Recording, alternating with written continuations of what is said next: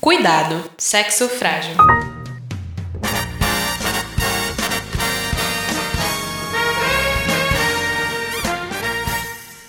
Olá, anjinhas! Sejam muito bem-vindas. Nossas maldades da vez serão uma entrevista com a fotógrafa Ana Luísa. Temos também um papo sobre alimentação e medicação natural com Bittencourt e poesias do livro Textos Cruéis Demais para Serem Lidos Rapidamente, que trata dos sentimentos que rodeiam a nossa vida. Siga a gente em nossas maldades!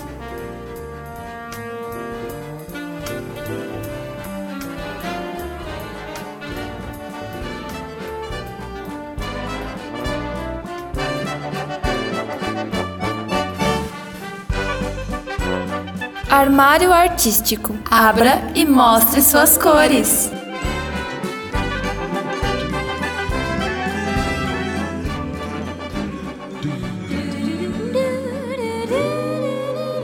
Olá, tudo bom com vocês? Hoje estou aqui com Anne Luísa. Oi, tudo bem? Anne, ela é fotógrafa e mora em Hortolândia. Anne, como você se sente no mercado fotográfico sendo mulher? Ah, um pouco insegura, porque a sociedade fragiliza muito por eu ser mulher. Porém, eu acredito que a gente tem um olhar mais sensível ao mundo e eu super admiro o trabalho das mulheres que são fotógrafas e são fortes nesse ramo artístico. Há quanto tempo você fotografa? É, profissionalmente faz pouco tempo, mas eu descobri isso quando eu era bem nova, que a minha avó ela era fotógrafa e eu meio que já tinha o sangue, então eu gostava disso desde muito cedo, eu tirava várias fotos e eu comecei a estudar mais sobre isso quando eu descobri que era certeza que eu gostaria de ser e é isso. Então a sua avó tem influência nesse seu gosto por fotografia. Conte um pouco mais pra gente. Então, eu acho que ela tem influência, mas ela nunca olhou para mim e falou: "Você vai ser porque eu quero". Na verdade, eu vi, achei umas fotografias dela antigas, eu acabei vendo que era a coisa mais linda que tipo podia ter visto na vida e eu acho que passa uma energia muito boa. Eu falei: "É isso que eu quero ser" e eu ordei essa doce e maravilhosa profissão dela. Legal, legal. A sua avó, ela não trabalhou como fotógrafa, foi mais amadora, como que, que foi? Ela trabalhou como fotógrafa, ela sustentava 13 tios, é, contando com mulheres e homens, e ela trabalhou, ela foi mãe solteira praticamente a vida toda, e ela trabalhou como fotógrafa e conseguiu sustentar e manter os 13 filhos dela, sozinha. Legal, muito legal. Histórias de mulheres inspiradoras. Qual a visão que você quer passar com a sua arte? Então, a visão que eu quero passar é: não importa seu estilo, sua cor, essência, eu apenas quero passar o seu verdadeiro eu com meus retratos na fotografia. É um sentimento nada dramático e um empoderamento para as pessoas, principalmente LGBTs. Então você gosta de meio que dar essa, essa liberdade de expressão e essa porta-voz e, e ser uma porta-voz da imagem, da beleza das pessoas LGBTs. Amo demais, demais, demais. Tipo, eu acho que é um grupo assim que muito forte e ainda não tem tanta visibilidade quanto deveria. Ainda existe muito preconceito no mundo e eu queria ser uma das pessoas a apoiar e quebrar esse padrão homofóbico do mundo. Então, é, a sua arte você quer passar de forma delicada, então as pessoas olharem para essas pessoas? Empoderamento, delicadeza, mas com muito empoderamento. Legal. Bom, você falou, né, já um pouco porque você escolheu fotografia, mas você gosta de fazer algumas outras coisas? Tem alguns outros hobbies que você gostaria de seguir ou apenas a fotografia mesmo? Então, eu pinto, mas só para me expressar mesmo, porque eu vejo como uma terapia. E eu desenho também, mas eu também é só uma terapia, eu não, não mostro, não. É uma coisa minha, sabe? É uma coisa que vem lá de dentro. Então, seguir carreira é fotografia mesmo que eu gostaria, porque eu acho que é um lugar onde eu posso me expressar. É só fotografia mesmo que eu quero seguir carreira. Mas você tem uma ligação muito forte com a arte, então, ligação de se se expressar? Eu acho que eu tenho. Eu acho.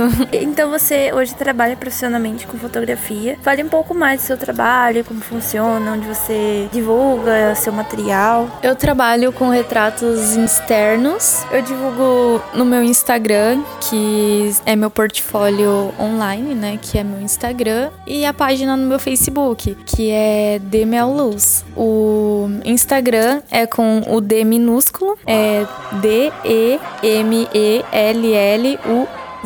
E a página do Facebook só coloca o D maiúsculo no começo. Eu espero que o seu trabalho continue crescendo e muito obrigada pela sua participação. Foi um prazer tê-la aqui. Eu que agradeço, o prazer é todo meu. É isso, fique com a continuidade da nossa programação.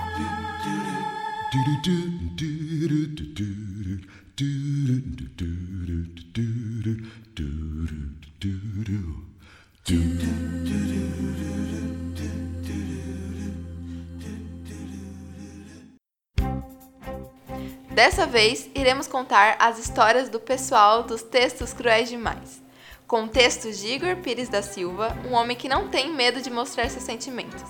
Diagramação da designer Gabriela Barreira e fantásticos desenhos da artista Anália Moraes, que faz um trabalho feminista. Degustem o que o TCD tem a nos contar.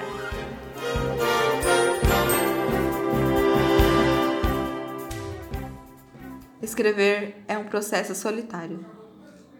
Olho para mim mesmo com aspereza e tiro o que de pior há sobre a maneira como permito escorrer. Nas relações afetivas ou amorosas, no cotidiano brusco e na queda fatal. Debruçar-se nos fatos, tarde da noite, virou rotina. Já não durmo como antes, não sei se algum dia dormi. Não lembro da paz invadindo meus brônquios. Semana passada, outra crise de ansiedade deitou nos meus ombros. Choro copiosamente por pessoas que nem existem, porque eu as inventei no meu imaginário social. Escrever, ainda que sobre alguém, é o processo mais doloroso que existe. A cabeça pesa e flutua. Às vezes, não tem força divina que te resgate, e você ainda acha que a salvação é estraçalhar a goela, gritando para dentro uma solidão que é sua. Mas faz os outros tentarem, e só tentarem te compreender. Escrever é o ato, no entanto, mais corajoso que existe. Você coloca uma arma contra a própria cabeça e às vezes dispara. A arma pode ser sua própria desesperança nas coisas. A fé ruindo feito qualquer prédio antigo do centro da cidade. A saudade de alguém que nunca esteve, e mesmo assim você escreve porque é o que te parece mais natural e inviolável. Afinal, ninguém colocaria todos os edemas nas folhas de papel como você. Olhe para mim tentando não capturar os centímetros da sua pele que ficou no sofá. O fogo da solidão começa a arder as pernas, ombros, por fim o peito. Contenho-me para não parecer desesperado ou ansioso. Falho na minha própria fuga de adulterar memórias, para que eu não consiga senti-las. Mas eu ainda sinto os olhos arderem, a respiração tremular, o oco do mundo me atravessando a nuca, a solidez. Que escrever é como despir a parte mais honesta e frágil de si próprio, para que os outros, com a frieza de dois ursos, comecem a interpretar o ser humano. Será que sou? Às vezes não tem força divina que me resgate.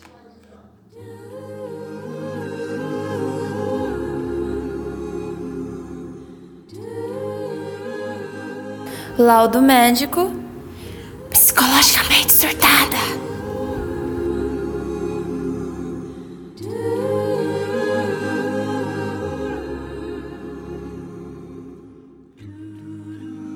Olá, eu sou Letícia Fontes e eu tô aqui junto com Fernanda Alves e a gente trouxe a Lô para conversar com a gente sobre saúde e cuidados que a gente tem com nós mesmos. E aí, Lô, como você tá?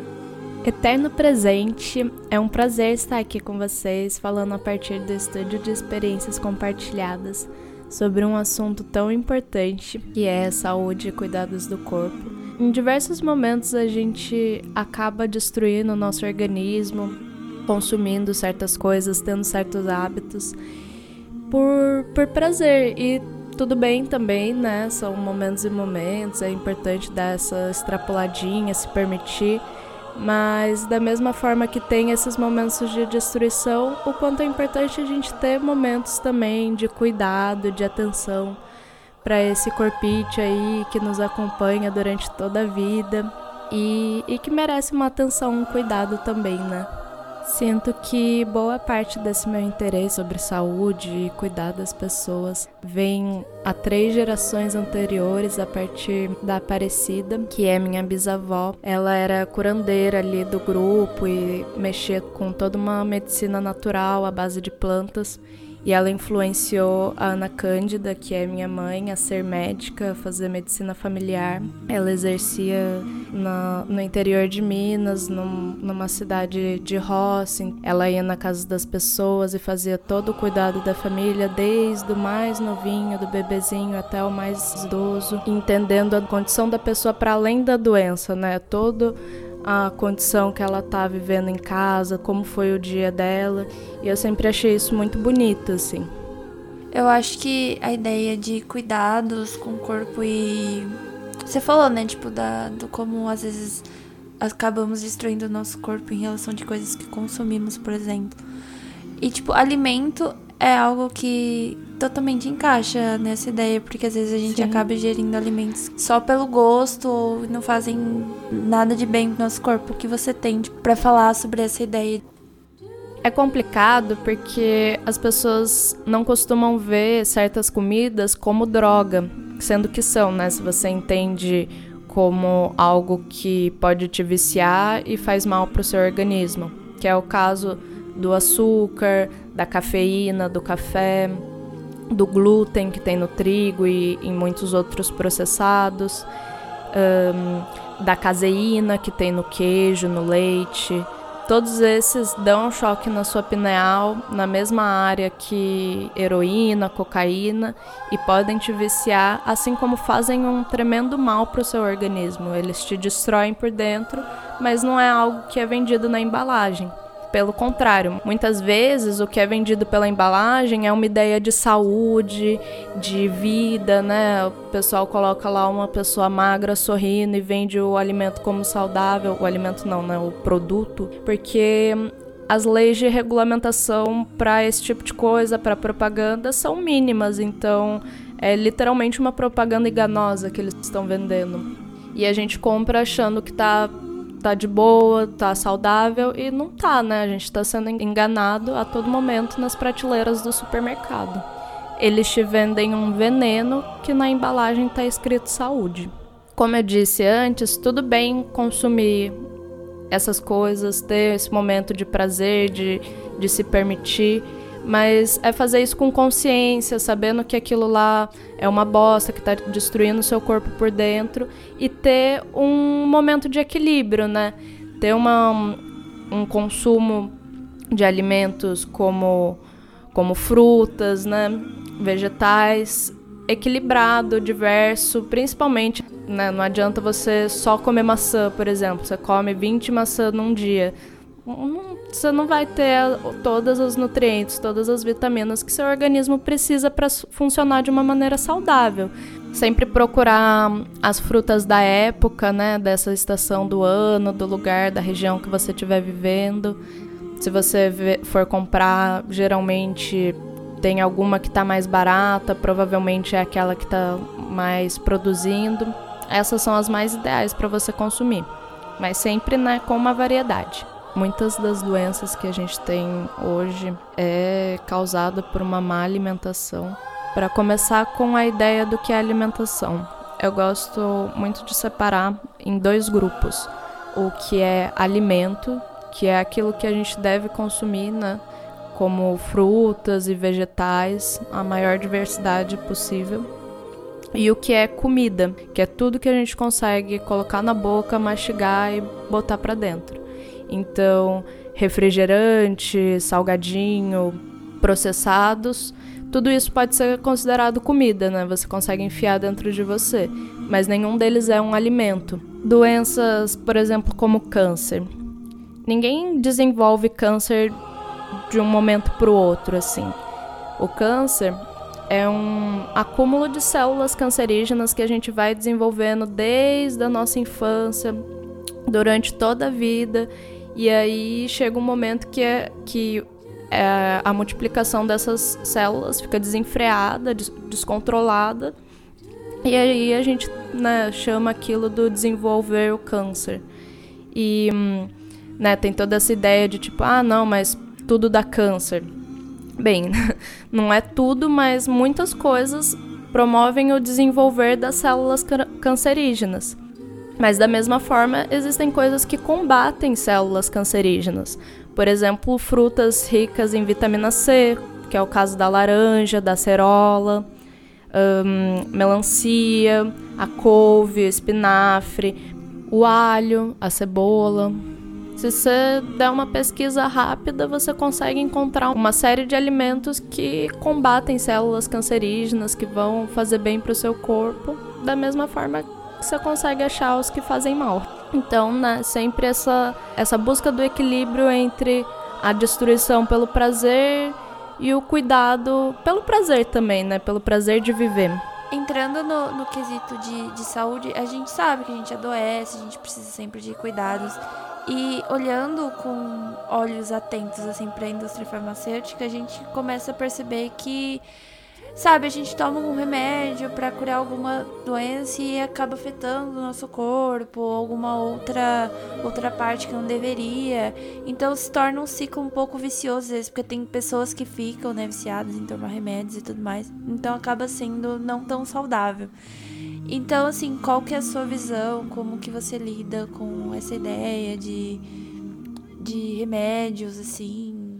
Eu procuro sempre uma medicina natural, à base de plantas, ter essa conexão com a natureza, com o nosso próprio corpo, com uma certa ancestralidade. Há muito tempo o ser humano usa das plantas como medicina, que muitas vezes a gente acaba perdendo, se distanciando por estar tá vivendo num meio urbano que, que nos distancia disso, assim. Por exemplo, você tem para dor de estômago, você pode consumir boldo.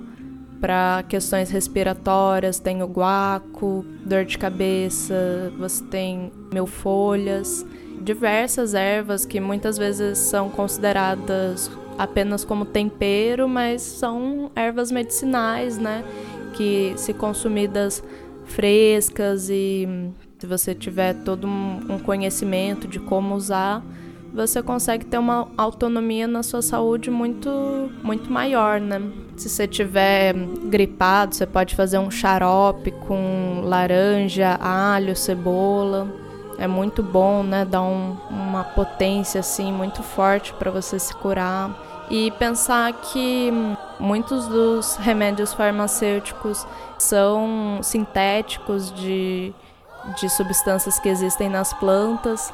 Buscar também uma saúde preventiva, você se cuidar para não adoecer, ao invés de se cuidar apenas quando você já está doente, assim, aí depois você vai pensar sobre isso toda a ideia de que você pode fazer da sua alimentação seu próprio remédio. Então, o que eu falei antes de consumir coisas que são positivas, que te fazem bem, ao invés de passar a vida inteira só comendo merda e aí pega e adoece, aí vai pensar sobre a saúde. Acho que é muito essencial o consumo de probióticos, que são alimentos ricos em micro-organismos bons para o nosso corpo, para nossa flora, para o nosso funcionamento intestinal e de todo o corpo, né? Todo o sistema imunológico, que é o que vai cuidar da sua saúde para você não adoecer.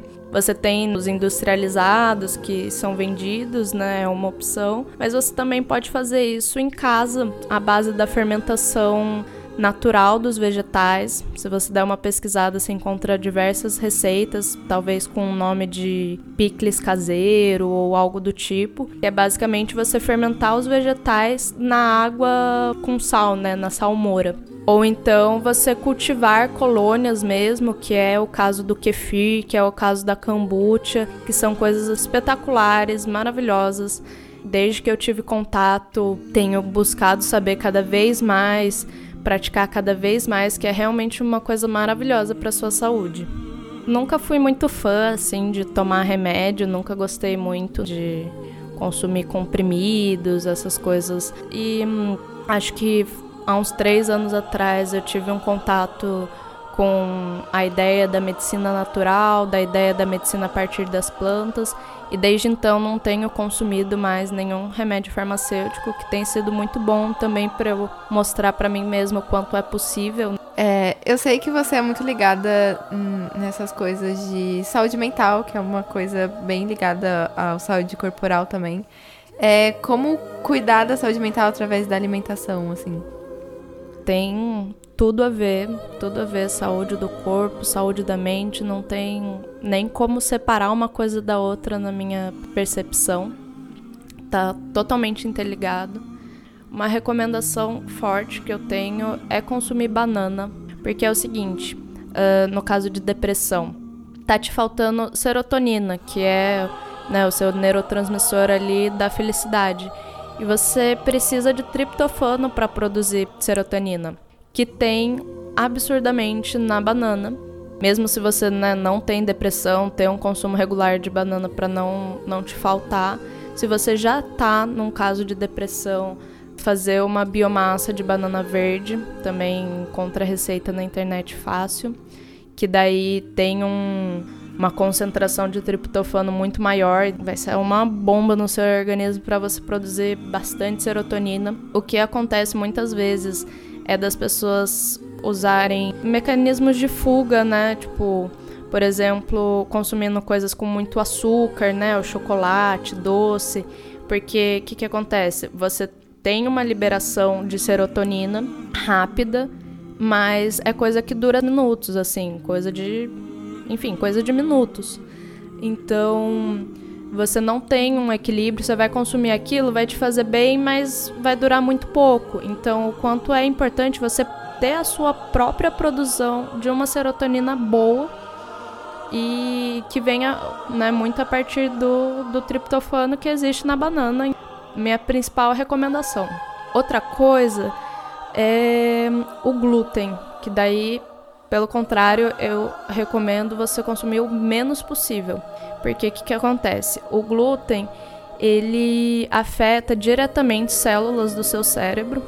Tô lendo um, um livro agora chamado Saúde da Mente, super recomendo, assim, que faz uma relação de grande parte das doenças cerebrais estarem vinculadas a um consumo excessivo de glúten, que é uma coisa que, por mais que exista há muito tempo na nossa alimentação, com o avanço da indústria alimentícia, dos conhecimentos químicos, a gente tem feito um grão de trigo com uma porcentagem muito maior de glúten do que era há anos atrás. E aí a gente está vendo as consequências disso agora. Doenças desde, desde depressão, déficit de atenção, até esclerose múltipla, Alzheimer, que estão fazendo uma relação com esse consumo do glúten. E o glúten, o que, que é? Ele é uma proteína aditiva. Você encontra principalmente em, em alimentos à base de trigo, né? No pão, no bolo, mas também em muitos outros alimentos processados. Se você pega na embalagem, você consegue achar. Esse produto não contém glúten ou contém glúten. E isso vai né, para coisas até cosméticos, assim, né? Tem shampoo, às vezes, que tem bom sempre se atentar a isso porque, como eu disse antes, é uma substância viciante, né? Ela dá choques na sua pineal, ultrapassa a barreira hematoencefálica e afeta diretamente o seu cérebro, então o quanto é importante você se atentar com isso, né? Comer menos, consumir menos, para tomar conta do seu cérebro levando em consideração essa ideia do, de um consumo alimentício mais consciente, da ideia de nutrientes, o que você pensa sobre a ideia de consumo de carne? Porque, assim, colocando uma visão minha e tal, é, é uma das coisas que mais prejudicam o ambiente, o mundo que a gente vive, tanto de como os animais sofrem, né, tipo, para serem criados para, para que sirvam de alimento, e tanto de, do modo que eles são criados que causa mil, muitos danos no meio ambiente. Então, tipo, qual que é a ideia que você tem sobre? Bem, a carne de hoje, né, a carne que a maior parte das pessoas consomem, ela é extremamente nociva para o organismo, né? Ela faz muito mal, principalmente os embutidos, né? a OMS, a Organização Mundial da Saúde, listou eles assim como top câncer, tá no grupo cancerígeno 1, junto com plutônio e aminianto, assim. Outras carnes não estão muito muito longe disso também, no grupo 2, no grupo 3. É só você acessar o site da OMS que você consegue encontrar essa, essas informações.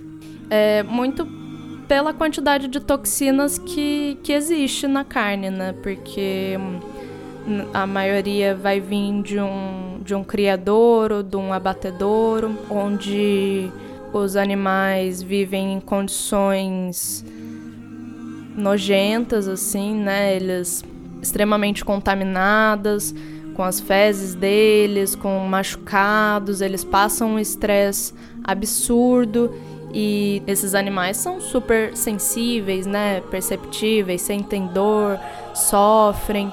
Então, todo um estresse, fora a quantidade né, de antibiótico que eles tomam por conta dessa condição insalubre que eles vivem no meio das fezes deles.